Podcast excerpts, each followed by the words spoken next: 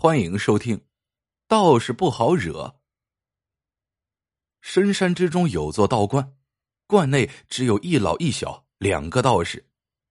老道士道号子清，这天他要下山，临行之前留给小徒弟明心一张符纸。老道士叮嘱徒弟：“我下山之后，你将符贴在罐里，整座道观。”以及道观周围就能隐形。这次我是要去寻一个仇人，你切记莫要出山，等我归来。如果此符受损，就说明我身处险境，你速速收拾行囊逃命去吧，别再管我。十五岁的徒弟明心虽然一脸稚嫩，但见师傅表情严肃。也不敢大意，接过符纸，恭敬回道：“谨遵师命。”老道士飘然离去，明心按师傅的叮嘱，将符纸贴在了罐里。转眼一个月过去了，师傅还没回来，道观也无人前来打扰。每天，枝头的鸟儿叽叽喳喳的叫着，却从不落在道观的院子里。这天。明心正在道观门口的溪边打水，忽然听到小溪对岸传来动静。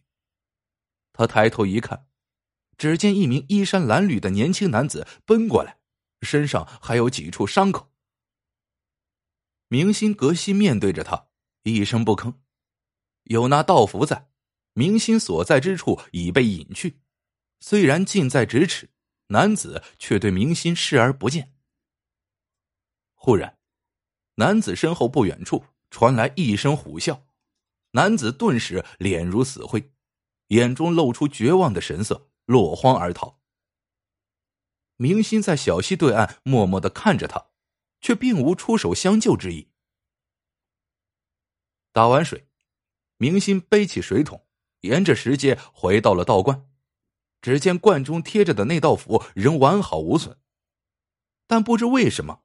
符纸的色泽有些暗淡，明心叹了口气，关好大门。这一天夜里，道观外虎啸声不断，明心却充耳不闻。第二天天亮后，虎啸声停了，却再也没有见到那男子的行踪。明心像往常一样过着日子，师傅仍是没有音信。很快，第二个月也过去了。这天，明心生火做饭，柴火噼啪作响，一阵大风呼起，火星飘在空中，其中一粒竟被吹远，晃晃悠悠的落在了那道符上，一个焦黑的小口慢慢向外蔓延。明心连忙上前扑灭，却有一半符纸已化为灰烬。看着只剩半张的符纸，明心皱起了眉头。从此。明心便经常坐在道观的大门口，向远处观望，希望能够看到师傅的身影。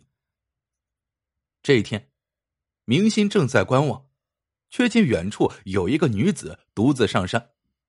她面容姣好，神色却悲痛欲绝，一边走一边抹泪。此时符纸只剩下半张，只能引掉明心身处的这小小道观。道观门前的石阶却清晰可见。那女子拾阶而上，走了几步，疑惑的停了下来，伤心的自言自语：“家父遭奸臣陷害，只因家父与子清道长交好，让我来此投靠，不料却遍寻不着。父母皆已命丧奸人之手，我一个人活着还有什么意思？”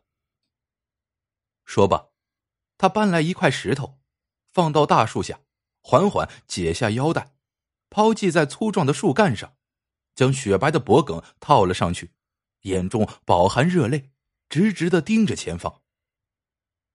坐在道观门口的明心看到了整个过程，他站起身，却并没有走下台阶去搭救女子，而是转身回到了观中，关门不理。这一夜，山间风起，道观外隐约传来女子的哭泣声，断断续续回荡不已。明心坐在大殿上，面对太上老君的神像诵了一夜经，没有背错一个字。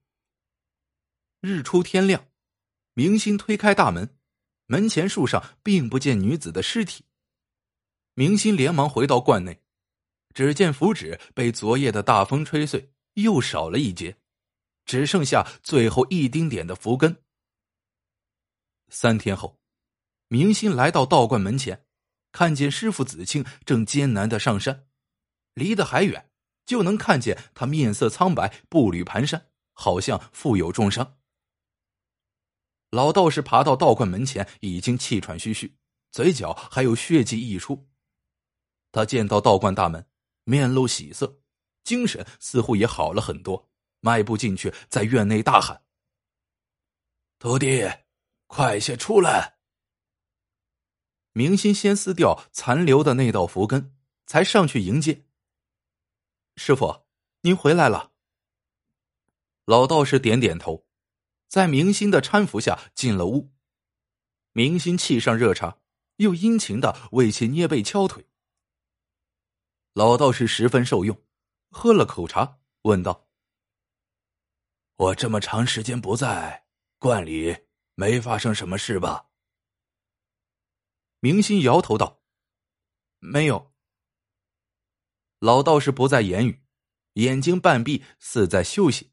明心轻步退了出去。一直到深夜，老道士才睁开眼睛，眼里透出摄人的亮光。他轻手轻脚的走出房间，来到大殿的太上老君神像前，用枯干的手臂用力挪开神像，神像背后竟有一个暗格。一本古旧的书册躺在凹陷处。老道士喜不自禁，连忙伸手去拿，手伸入半截，却摸了个空，暗格里竟满是冰凉的水。老道士奇怪的咦了一声，再看去，发现书册已经不见，自己就像水中捞月一般。他知道不妙，赶忙想抽出手臂，却发现凉水已经迅速结冰。寒意深入骨髓，他的手臂被牢牢冻住，动弹不得。老道士默念咒语，却使不出半点法力，不由得心中焦急。这时，老道士察觉身后有亮光，扭头一看，只见小道士明心举着油灯缓缓走了进来。老道士板起脸，怒斥道：“岂有此理！还不速速收了法术！”若不是我身负重伤，岂容你这逆徒猖狂？明心冷冷的回道：“别装了，你伤了我师傅，还扮成他的模样，我怎能饶你？”一派胡言！明心不紧不慢的说：“你也是煞费苦心，只因寻不到道观所在，你就先扮成遇险男子。”后又化成落难小姐，妄想入我道观夺取秘籍。我是见符纸变得越来越小，知道师傅危在旦夕，这才假意被你蒙蔽，放你进来。老道士见已经败露，索性卸掉伪装，身体不断萎缩变形，最后化作一个三尺高的小人，满脸皱纹，苍老不堪，胳膊仍被冻住，身体。已经布满寒霜。小老头打着哆嗦问：“老夫的易容法术无人能识，你是如何看破的？”